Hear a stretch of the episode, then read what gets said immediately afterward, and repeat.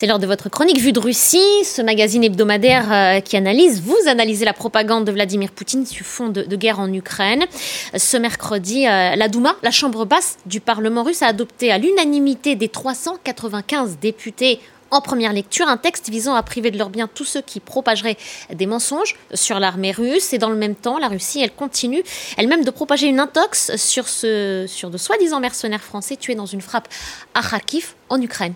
Oui, avant-hier, les députés russes sont même allés jusqu'à publiquement adresser une lettre aux parlementaires français, regrettant que la France, je cite, prolonge l'agonie du régime nazi de Kiev.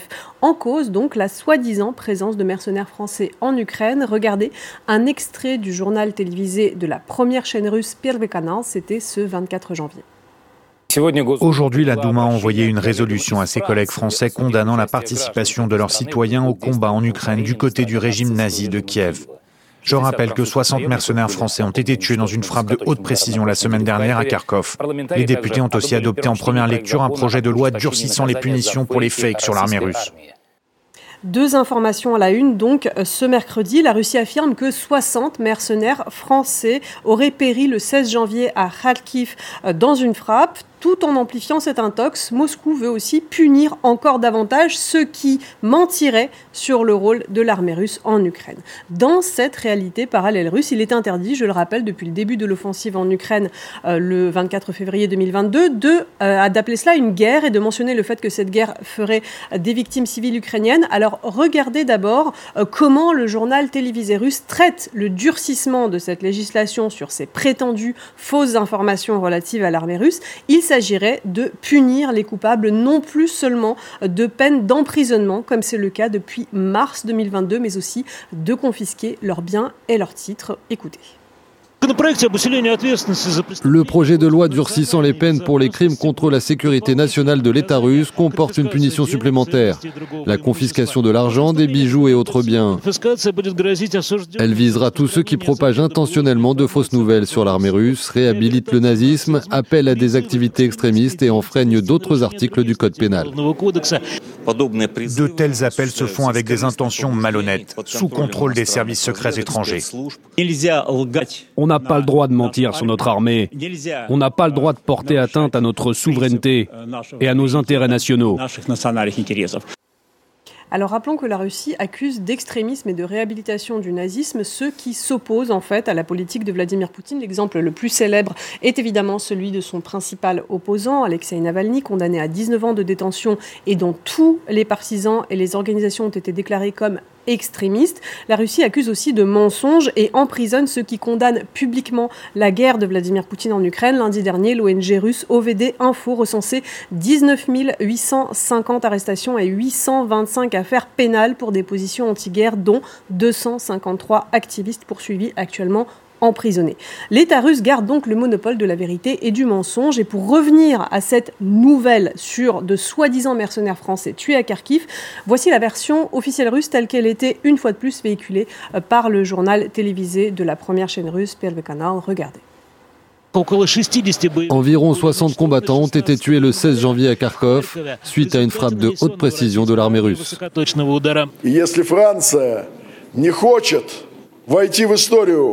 la France ne veut pas entrer dans l'histoire comme le pays complice du régime nazi en Ukraine, nous exigeons par cette résolution une enquête complète au Parlement français. Celui que nous venons d'entendre, Elena, c'est Leonid Slutsky, candidat à l'élection présidentielle russe face à Vladimir Poutine. Oui, il a d'emblée promis que sa candidature ne ferait pas d'ombre à celle de Vladimir Poutine. La mise en scène de cette intox officiellement démentie par la France est appuyée par le traditionnel discours russe de sa guerre sainte contre le nazisme en Ukraine et la Russie va très loin euh, dans cette rhétorique. Écoutez le chef de la Douma russe, Vyacheslav Volodine.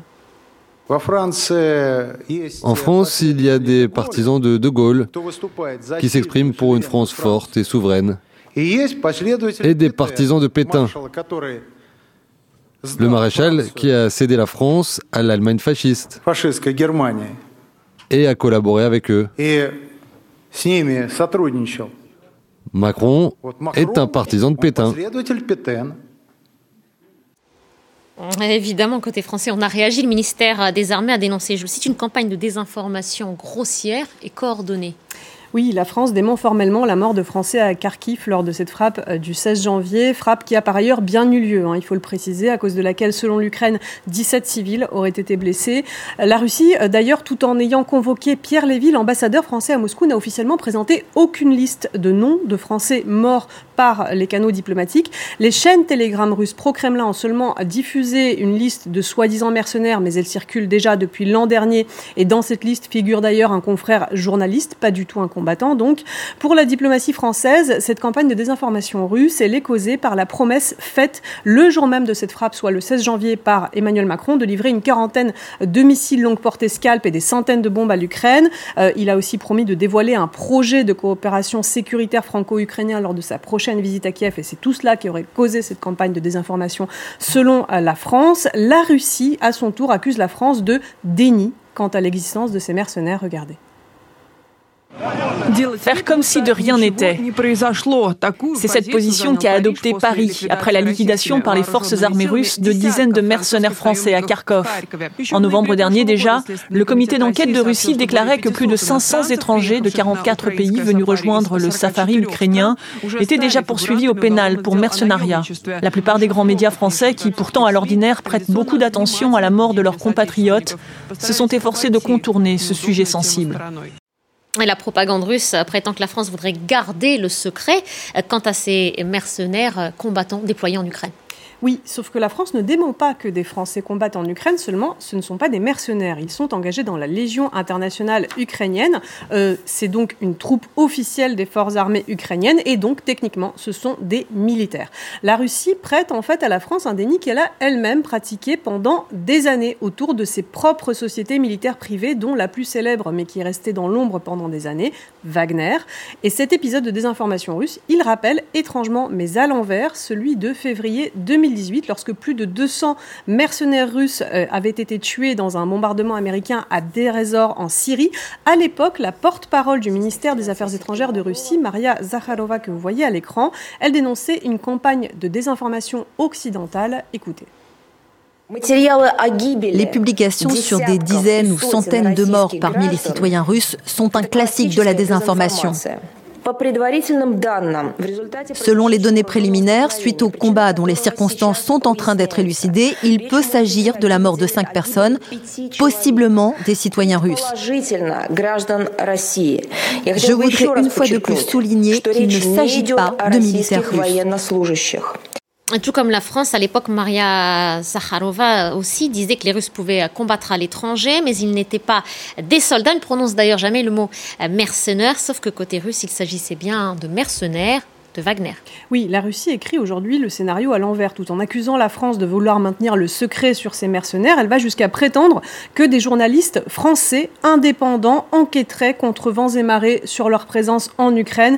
Alors une véritable enquête sur Wagner avait coûté leur vie, on le rappelle, à trois journalistes russes tués en 2018 en Centrafrique, au vu du secret qu'avait scellé la Russie autour de cette société militaire privée Wagner.